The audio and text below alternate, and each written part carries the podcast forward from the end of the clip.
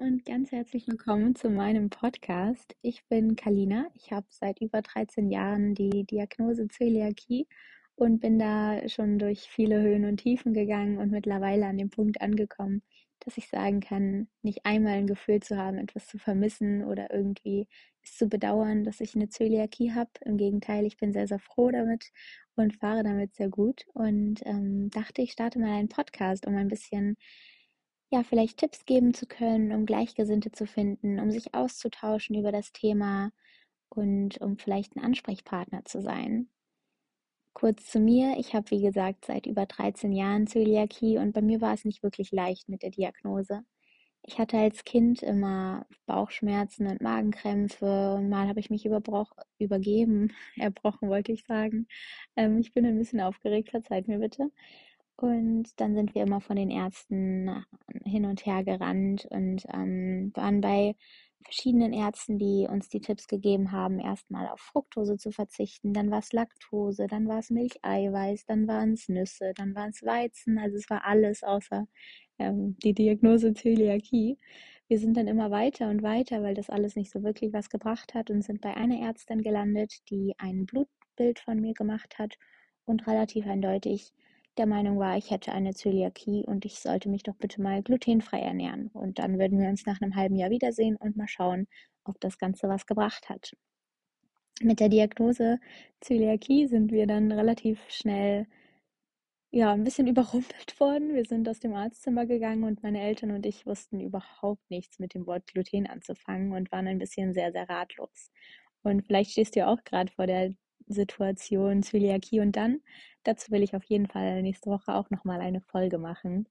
Ähm, bei mir war es dann auf jeden Fall so, dass wir uns erstmal ja komplett beraten mussten und überlegen mussten, wie gehen wir jetzt vor, haben erstmal die Küche auseinandergenommen und geschaut, was jetzt alles so Gluten beinhaltet, recherchiert, was Gluten überhaupt ist. Und ähm, genau, bei mir wurde es dann immer noch nicht wirklich besser mit meinen Magenschmerzen. Also ich ernähre mich zudem mittlerweile auch noch milcheiweißfrei. Seitdem geht es mir schon ein bisschen besser. Und ich habe auch vor ein oder zwei Monaten nochmal eine endgültige Magen- und Darmspiegelung gemacht, einfach um wirklich nochmal abzuchecken, ob es wirklich eine Zöliakie ist, weil ich, wie gesagt, von A nach B gerannt bin und immer mal wieder neue Ärzte ausprobiert habe. Und das war schon ein deprimierendes Gefühl, dass man nicht so richtig ernst genommen wird. Und das heißt immer nur, ja, du hast bestimmt einen Reizdarm oder hast du mal überlegt, einen Reizdarm zu haben. Und ich weiß nicht, das ist zwar eine schöne Diagnose, aber man will halt auch wirklich wissen, was da los ist in einem. Und ähm, daraufhin habe ich dann auf jeden Fall nochmal bei einem neuen Arzt diese Magen- und Darmspiegelung gemacht und der war auch schon der Meinung, ich hätte auf gar keinen Fall eine Zöliakie und hatte mir sogar geraten, davor mal ganz viel Weizen zu essen. Ich habe mich dann, das müsst ihr euch mal vorstellen, ich habe zwölf Jahre kein Gluten gegessen und sollte dann auf einmal Gluten essen, weil er meinte, er möchte das dann auch in der Magen- und Darmspiegelung nachweisen können. Und daraufhin bin ich zum Bäcker gefahren und habe mir ein belegtes Brötchen gekauft mit Körnern, weil das ist so eine Sache, die ich manchmal beneide bei anderen Leuten, dass sie so ein schönes, fertig belegtes Brötchen mit Gurke, Salat und Tomate und Käse vom Bäcker kaufen und dort reinbeißen.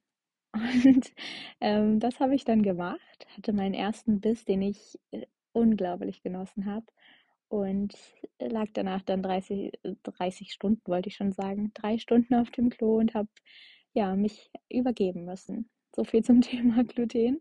Ähm, ich habe dann daraufhin beim Arzt nochmal angerufen und ihm geschildert, also ich glaube, ich habe wirklich auch eine Zöliakie.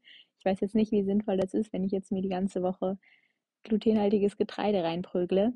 Und daraufhin meinte er dann auch, dass ich das natürlich dann nicht machen soll. Für den einen Moment habe ich es wirklich sehr genossen, noch einmal was ein letztes Mal etwas ähm, zu essen, was ich so lange Zeit nicht gegessen habe. Aber dann habe ich auf jeden Fall nochmal diese Magen- und Darmspiegelung gemacht und da kam dann wohl auch endgültig und ganz konkret raus, dass ich auf jeden Fall eine Zöliakie habe. Er meinte, mein Darmbild sagt das auf jeden Fall aus. Und da war ich dann nochmal zu 100% sicher, obwohl ich mich ja schon die anderen zwölf Jahre davor so ernährt habe. Also es wäre dann auch, glaube ich, fast frustrierend gewesen, wenn es dann keine Zöliakie wäre. Aber auf jeden Fall will ich dir damit sagen, dass die Diagnose echt nicht leicht ist und man manchmal ein bisschen den Ärzten hinterherrennen muss. Und es war schon auch manchmal sehr, sehr nervenaufreibend. Aber im Endeffekt hat es sich gelohnt. Ich lebe jetzt also schon eine gewisse lange Zeit glutenfrei und ähm, bin mittlerweile auch ausgezogen und muss in einer WG glutenfrei leben. Das hat auch wieder ganz neue Hindernisse hervorgerufen und es ist nochmal was anderes, glutenfrei in einem Mischhaushalt zu leben oder glutenfrei auf Partys zu gehen. Und genau, das sind alles so Themen, die ich gerne hier mit meinem Podcast besprechen möchte. Also ich möchte dir ein paar Tipps geben, ich möchte glutenfreie Ratschläge geben, wenn ich gute kenne. Ich möchte einfach von meiner eigenen Situation erzählen und vielleicht fühlst du dich ja in manchen verstanden. Oder auch wenn du eine spezielle Frage hast, dann würde ich mich wirklich sehr, sehr freuen, wenn du mir schreibst. Ich habe mittlerweile auch ein Instagram und ein TikTok-Account. Ähm, bei Instagram heiße ich glutenfreier Alltag und bei TikTok heiße ich glutenfreie Kalina. Ähm, und da darfst du mir jederzeit wirklich sehr, sehr gerne schreiben. Oder ansonsten auch in meiner E-Mail, die verlinke ich hier mal alles in den Show Notes. Ich bin auf jeden Fall ganz motiviert, meine neue Podcast-Ära zu starten und ähm, dich ein bisschen über das Leben mit Zöliakie aufzuklären und wie gut es doch geht. Also ich bin auch wirklich an den Punkt, am Anfang war ich so ein bisschen, dass ich mich gefragt habe, warum bin ich jetzt die, die so ein umständliches Leben hat? Weil gerade am Anfang, wenn man erzählt, dass man glutenfrei leben muss, kommen auch erstmal viele, die einen bemitleiden. Und mittlerweile bin ich an dem Punkt, dass ich mir denke, ihr müsst mich doch gar nicht bemitleiden. Im Gegenteil, mir geht es super gut damit. Mir, ich fühle mich gut damit. Ich setze mich mit meinem Essen auseinander. Ich ernähre mich bewusster. Ich gehe gerne durch Einkaufsläden und suche neue Produkte. Ich freue mich im Urlaub, wenn ich neue glutenfreie Produkte sehe, die es in Deutschland noch nicht gibt. Und ich fühle mich überhaupt nicht eingeschränkt. Klar gibt es ein paar Situationen, wo es manchmal ein wenig aufwendiger ist, wenn man Zöliakie hat, aber auch das nehme ich gerne in Kauf. Und ich bin wirklich an dem Punkt, dass ich sagen kann, ich lebe sehr, sehr gut mit meiner Zöliakie und ich bin fast froh, eine zu haben, wenn man das so sagen kann.